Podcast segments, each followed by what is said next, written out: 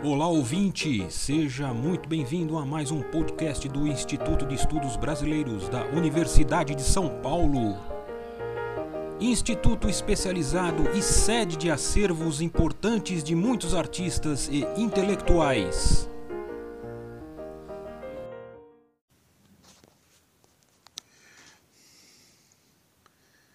Olá pessoal, é, estamos de volta aqui neste terceiro episódio, nesse terceiro podcast é, que está descrevendo e debatendo a obra e a vida do grande geógrafo brasileiro Milton Santos.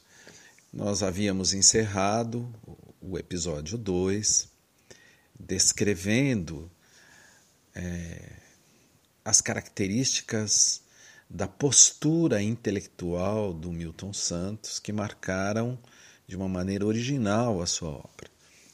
É, não são características quaisquer encontráveis em qualquer é, intelectual. Ele tinha como, como foi dito, uma postura crítica muito forte, uma irreverência que lhe custou é, muito em termos de rancores de colegas na comunidade, em razão desse seu estilo é, sem concessões. É, e estávamos aqui apresentando algumas situações em que esse tipo de postura se manifestou. Uma situação bastante emblemática, é muito, muito incomum, é, foi quando é, em 1997, Milton Santos foi agraciado com o título de professor emérito da Faculdade de Filosofia, Letras e Ciências Humanas da Universidade de São Paulo. Isso é uma grande honraria destinada aos grandes mestres, é, aos, aos professores, às professoras dessa que é uma das principais, uma da, das principais instituições de ciências humanas do Brasil, da América Latina.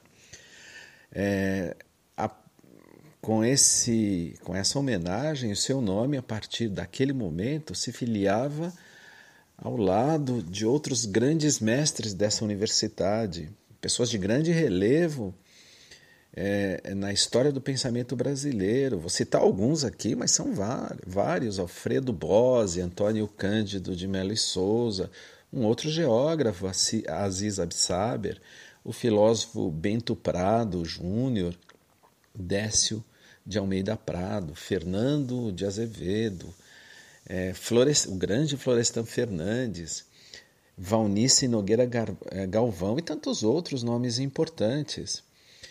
Pois bem, nessa ocasião em que ele está recebendo essa homenagem, ele critica duramente a universidade que o homenageava. E ele mesmo se pergunta se não era deselegante fazer isso no momento dessa premiação. E ele mesmo responde: a universidade não é propriedade de quem a dirige nesse momento, ela é, ela é um, uma instituição pública, uma instituição da sociedade, e ele tem a obrigação de fazer a crítica. Ao lado dele, na mesa, estava a pró-reitora de pós-graduação da universidade. Qual era o teor dessa sua crítica? Dirigia-se, o seu alvo é o que se chama atualmente de produtivismo. Ele não usava essa expressão, não que para ele era se caracterizava como um assédio opressivo sobre o trabalho intele intelectual, é, assédio opressivo feito pela universidade sobre seus docentes e suas docentes.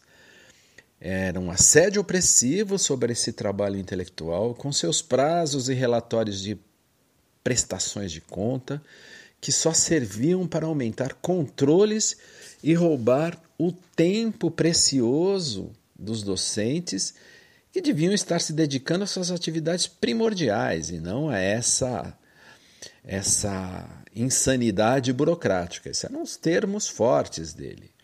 Era um avanço de uma razão instrumental. É, e sobre isso ele era um crítico de primeira hora.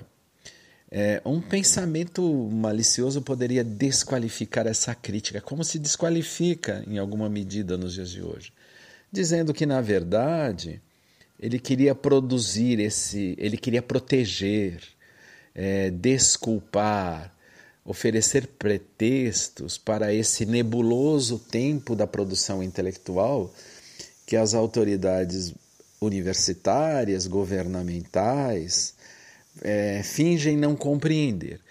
É, e ele estaria, na verdade, com essa conversa, desculpando a improdutividade, palavra essa já contaminada né, por uma visão instrumental.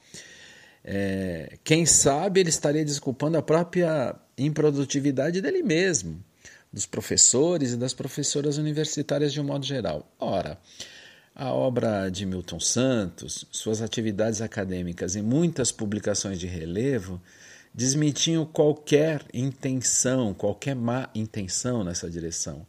Ele sabia do que estava falando, pois sentia também que o seu próprio tempo, o tempo do seu pensamento, estava sendo roubado pelo novo cerco instrumental avaliativo, burocrático, que ele via prosperar na Universidade de São Paulo. Os exemplos que ele dará para fazer a crítica dessa postura, as consequências sobre o comportamento dos professores é, em atenção a essa, a essa avaliação insana, são exemplos demolidores.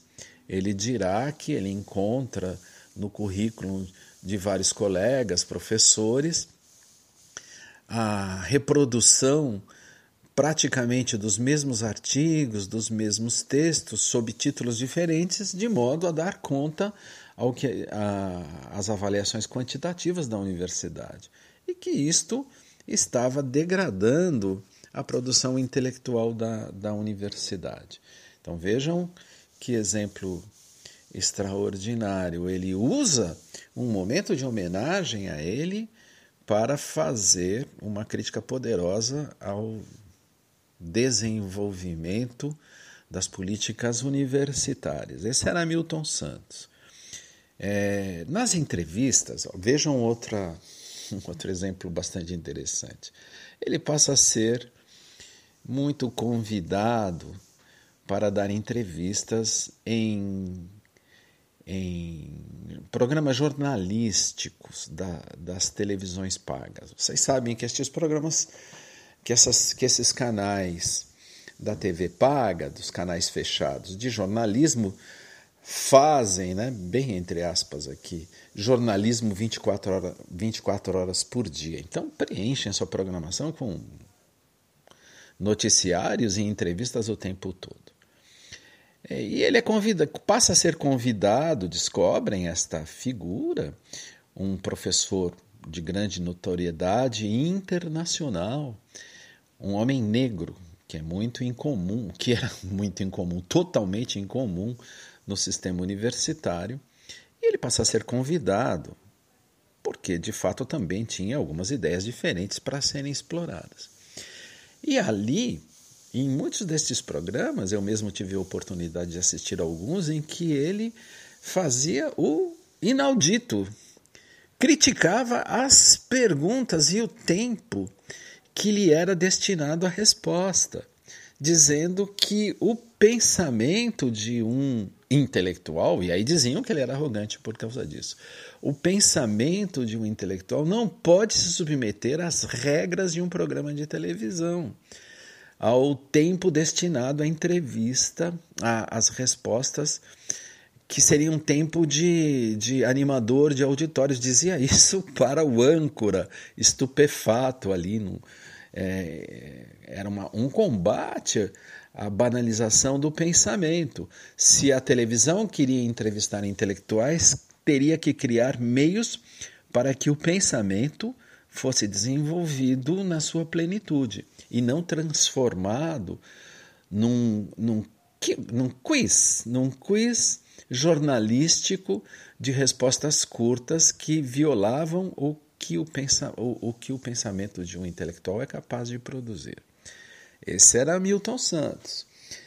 Ele também fazia, às vezes, publicamente, mas dizia para os próximos que ele recebia muitos convites para eventos desde, desde que as assessorias de órgãos do Estado é, descobriram um negro, um professor titular, um dos dois negros da Universidade de São Paulo nos anos 90, o outro era o professor, é, professor Kamengele Munanga, é, e passam a convidá-lo para, em, segundo ele, vejam o estilo e vejam a, a dureza da crítica e da percepção, convidavam convidavam-no para enfeitar recepções e cerimônias. E ele recusa todos esses convites, dizendo que não estava para isso.